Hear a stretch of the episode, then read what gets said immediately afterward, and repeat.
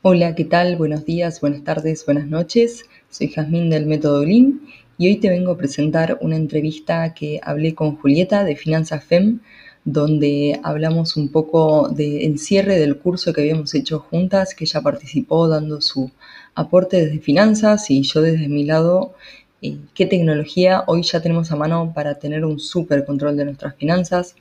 Eh, en una entrevista anterior hablamos de el tabú de hablar del dinero, así que todo esto tiene que ver. Ojalá les sirva, les sea útil y nos vemos pronto. Acuérdense que tienen todos los videos en el canal de YouTube, tienen el blog de la página web y también nos pueden seguir en Instagram y contarnos en sus historias qué tal eh, les fue con, con el episodio y qué se les ocurrió hacer nuevo a partir de todo esto. Nos vemos pronto. Hola, soy Jazmín, fundadora del Método Glin. Estoy con Julieta Kaminetsky, fundadora de Finanza FEM, y vamos a comentarles un poco cómo fue el resumen del curso Keep Gleaning, donde participó su primera experiencia con el mundo Glin. Así que, hola Juli, bienvenida. Hola Jaz, ¿cómo estás? Bueno, primero te quería preguntar para vos eh, cuáles eran las expectativas de este curso. Yo después te cuento qué pensaba. Eh, pero bueno, cuando te invité, te dije, venite, venite, venite. ¿Qué te imaginaste que iba a pasar? Bien, bueno, cuento un poco. En realidad, eh, yo, y vos lo sabés, venía con ganas de trabajar con vos, de hacer sinergia, lo vi, lo presentí, no me equivoqué. Eh, y la verdad es que la expectativa era, bueno, ver cómo es esto de organizar y qué hay más allá, esa promesa que vos haces y que lo decís claramente, que es no conoces el potencial. Si crees que conoces todo, es que no conoces el potencial. No subestimemos la capacidad y la, importancia que tiene el orden digital y las herramientas que da el curso, que no, no es que las sabes y no las estás aprovechando, ni siquiera las conocemos. Y eso para mí es lo más importante. Un poco la conclusión. Bien, muy bien. Bueno, a mí me pasaba que yo todo lo de planillas eh, lo enseño muy individualmente, pero empecé a encontrar un patrón repetitivo de solución para poder administrar base de datos, números cosas demás que veía que se hacía súper repetido, financieros económicos, cuentas a proveedores, seguimiento de cheques, pagos, todo eso veía que siempre encontraba el mismo error. Primero, seguir trabajando en Excel cuando la mayoría de la gente ya tiene Google de por sí ya tiene un Gmail o muchas empresas tienen G Suite y siguen usando Excel. Entonces, eh, quería ponerlo a prueba en este curso grupal, eh, también enseñar la dinámica grupal, es mucha información toda junta, eh, diferentes niveles de conocimiento de cada uno. También igual estuvo bastante alineado en las personas, las chicas, la mayoría que, que vinieron, que tenían una idea y sabían más o menos dónde se estaban metiendo. Totalmente. Hay algo que es lo que yo te decía, que es, lo bueno y lo malo, ¿no? Como en algún punto lo, lo, malo es que vos no podés entregar una planilla, tomá, ya está, y arreglate, y lo bueno es que es tan personalizado que te sirve y se, y, se adapta, o sea, vos lo que enseñas es una herramienta, es un método justamente, y a partir de ahí se puede adaptar un montón de cosas. Lo interesante era eso, que nos juntamos 10 personas que no nos conocíamos, que tenemos trabajos completamente distintos y estructuras económicas, personales y laborales totalmente distintas, y que la herramienta como que se distribuyó y cada uno le, aprovechó al máximo y lo adaptó a su forma, ¿no? El eh, punto en común son esas herramientas y quizá los tips de cómo usar esas herramientas y no, y no hacer el vicio de estar copiando los números por meses escritos eh, y hacer cuentas con la calculadora al lado de la computadora, siendo que las planillas tienen mucho más.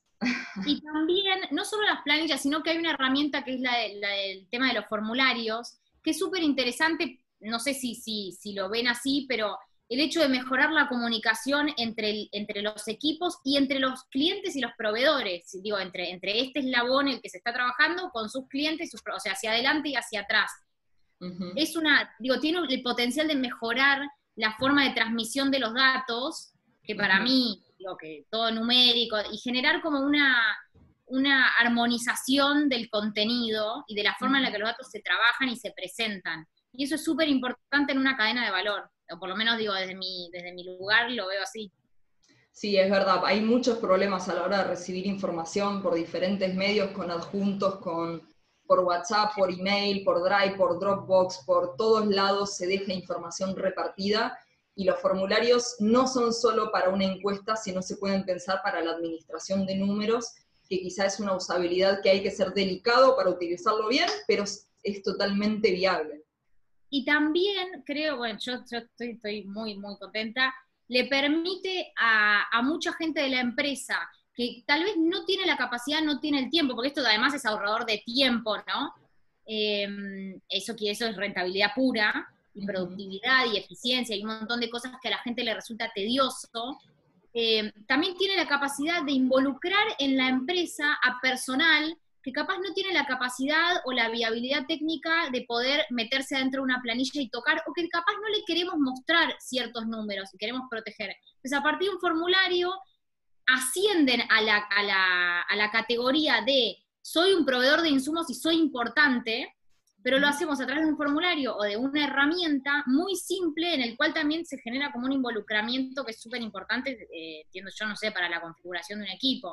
Que hablen en el mismo idioma, porque es eso, es hablar en diferente idioma, si uno lo llama compras y el otro lo llama proveedores y, y cada uno tiene su carpeta por separado, no están hablando en el mismo idioma. Eh, y eso trae problemas en el día a día, dobles trabajos, dobles chequeos, 10 chequeos, trabajos de dos horas que se pueden hacer en cinco minutos, literal.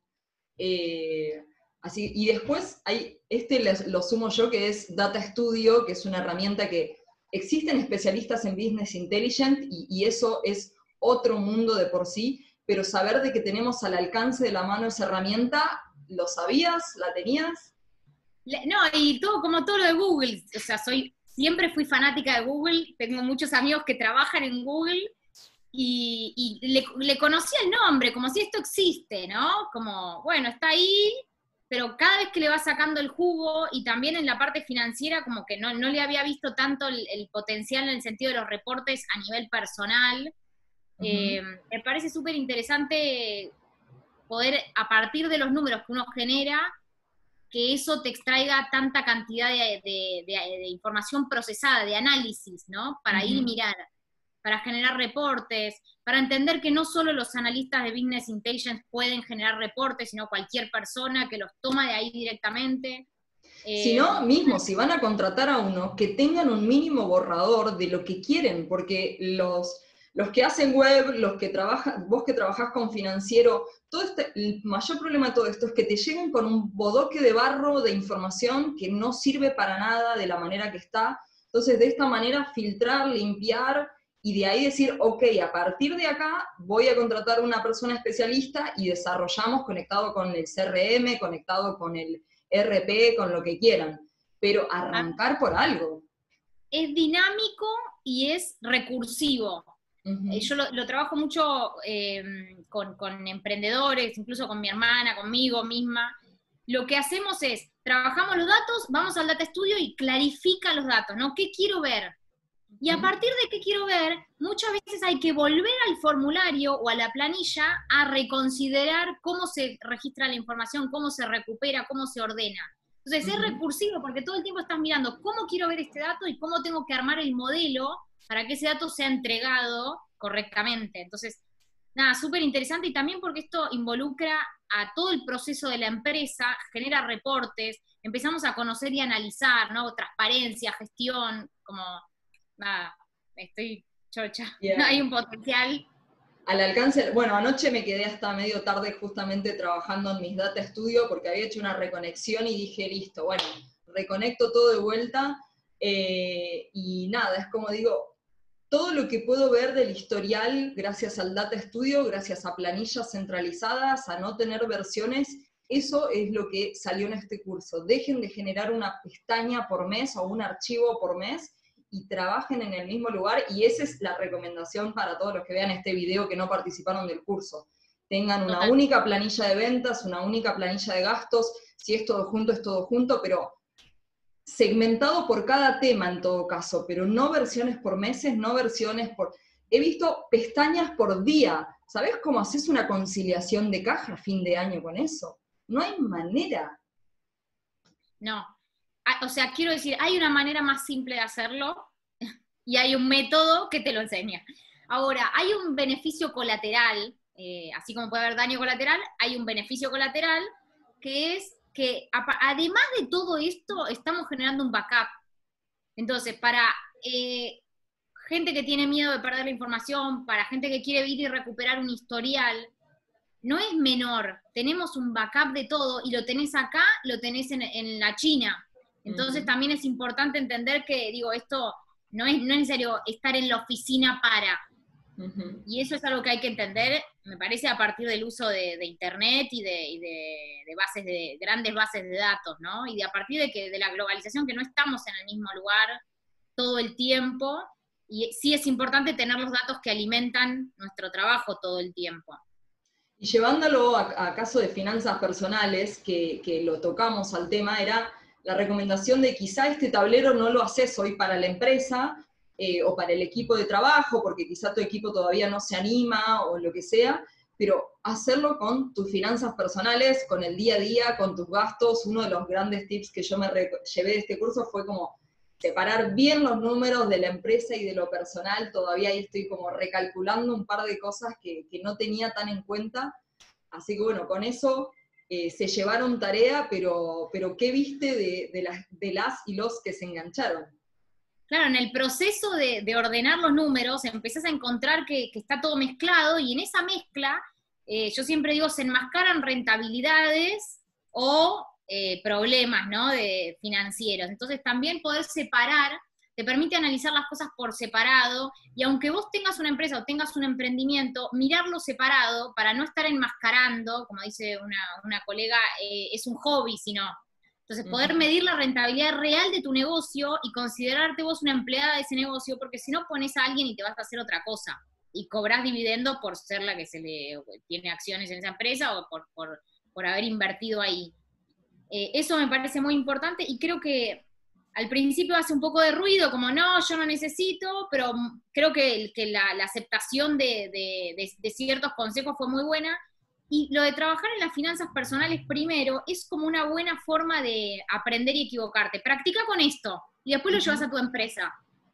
¿no? Y a partir de ahí hay muchos, o sea, no son exactamente iguales, pero los conceptos son bastante parecidos.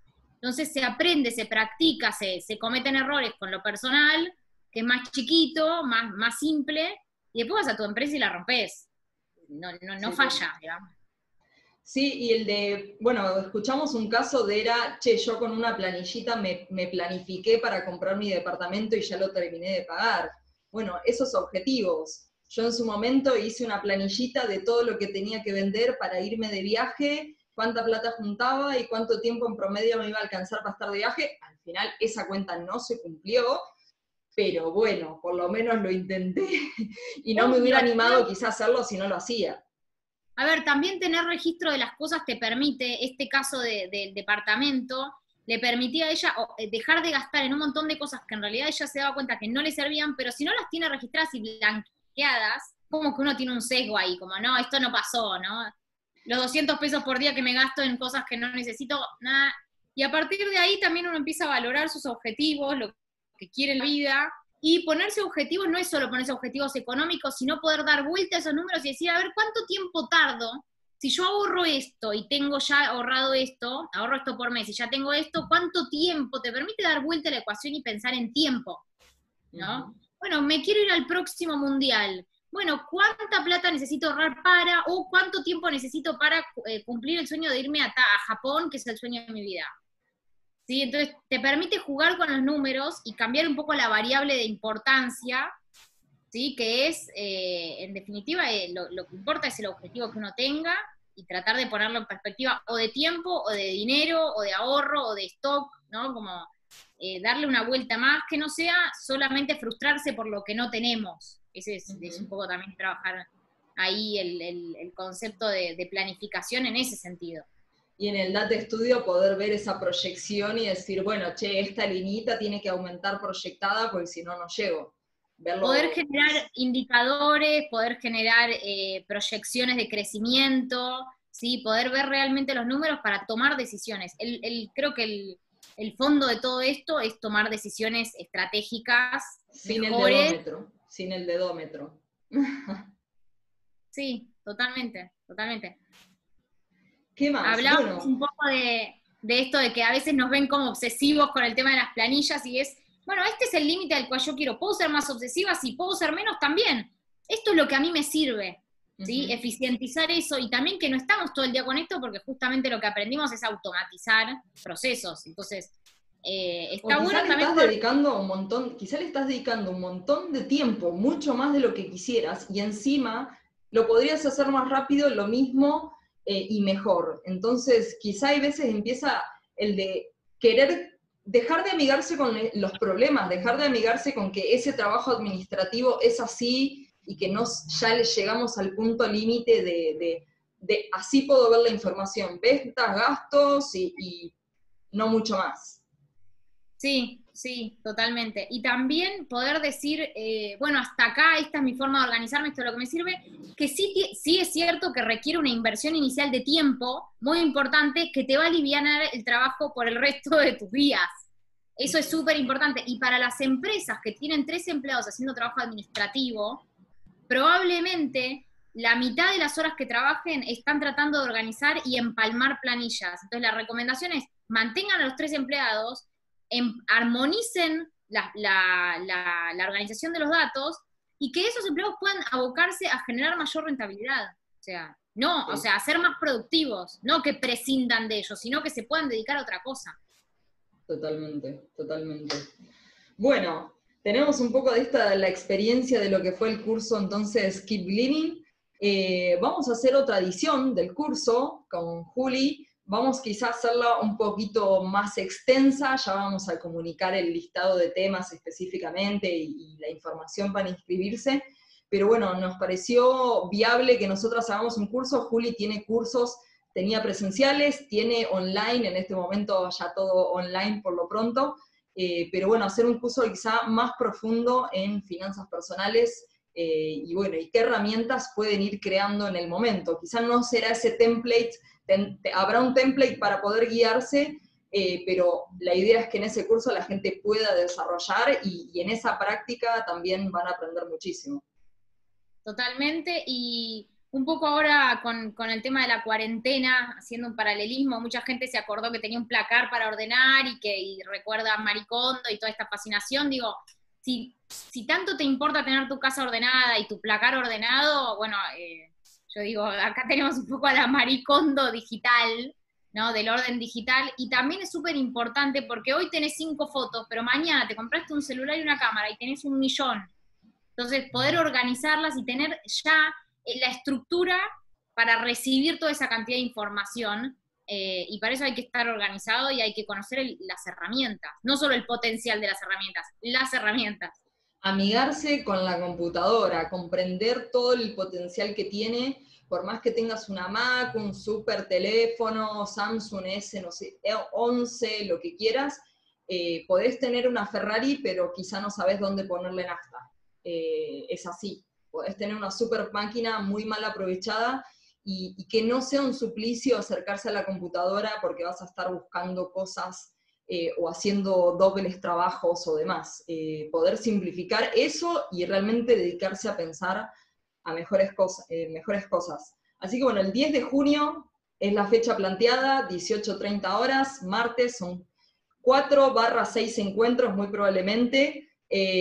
vamos a, cuando terminemos de definir el listado de temas, vamos a ver cuántos encuentros salen.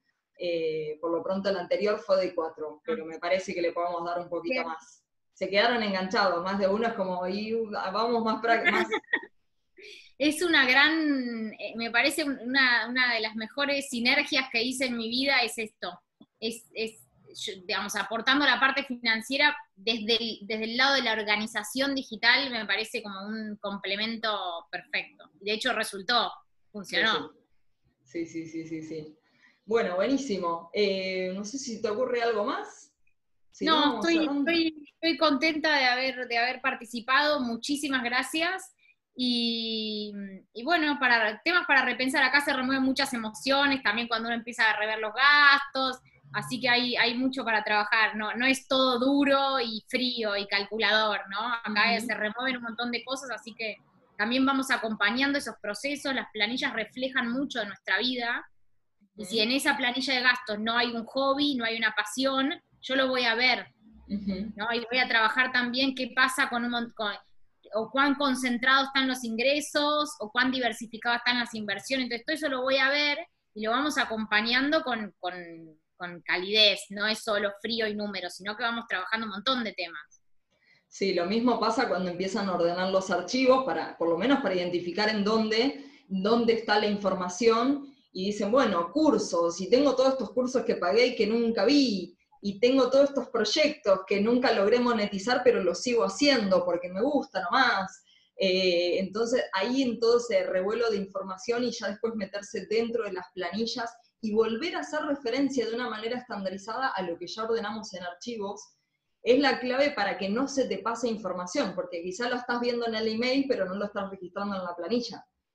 Eh, Totalmente. Bueno, pasa mucho con los temas de la jubilación cuando preguntamos, bueno, hoy, hoy te va bien, sí, estás contenta, sí. ¿Y, y pensás de acá a 10 años qué va a pasar con esto? ¿Cómo te gustaría estar? ¿No? Esta planilla te la imaginás cuando a partir de los 50, 60, 70, ¿cómo va a ser? ¿No? y, se tocan temas muy fuertes, entonces tratamos como de ir de a poco, preguntando sobre las expectativas, sobre la, planificación, vamos de a poco también porque ahí también empiezan a, jugar otras cosas, entonces no es que no, no las trabajamos, sino que tratamos de acompañarlas y de, de, brindar las herramientas para, para, llegar lo mejor posible a, esa, a esa realidad y a esa planificación de largo plazo, digamos. Totalmente, bueno, va a estar, eso va a estar bueno profundizar profundizar en eso porque creo que, y me incluyo, eh, muchas veces esas preguntas, eh, nada, no, no, pasan por mi cabeza o, no, no, están presentes en el día a día. Es algo que, bueno, quizá alguna vez hablé, pero no va a estar bueno eso. Es el famoso vamos viendo, es el famoso vamos viendo. También no tiene que ser algo negativo, digo, para poder disfrutar de esas etapas, o sea, poder planificar desde la llegada de un hijo una fiesta de, egresado, de 15, un viaje de egresados, un, casamiento, o sea, que, eso sea algo para disfrutar y no para estar sufriendo, decir, bueno, vamos viendo y pateamos las deudas y nos endeudamos para ciertas cosas que claramente no podemos bancar y generamos como una mucha ansiedad, mucha angustia, mucha frustración Así que, bueno, para eso planificar y disfrutar.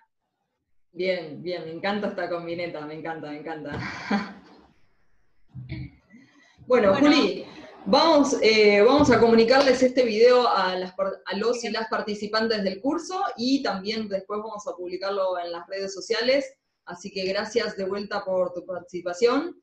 Eh, y bueno, y nos vemos el 10 de nos vamos a ver seguido, pero el 10 de junio nos vemos grupal de vuelta. Los vemos, bien, genial.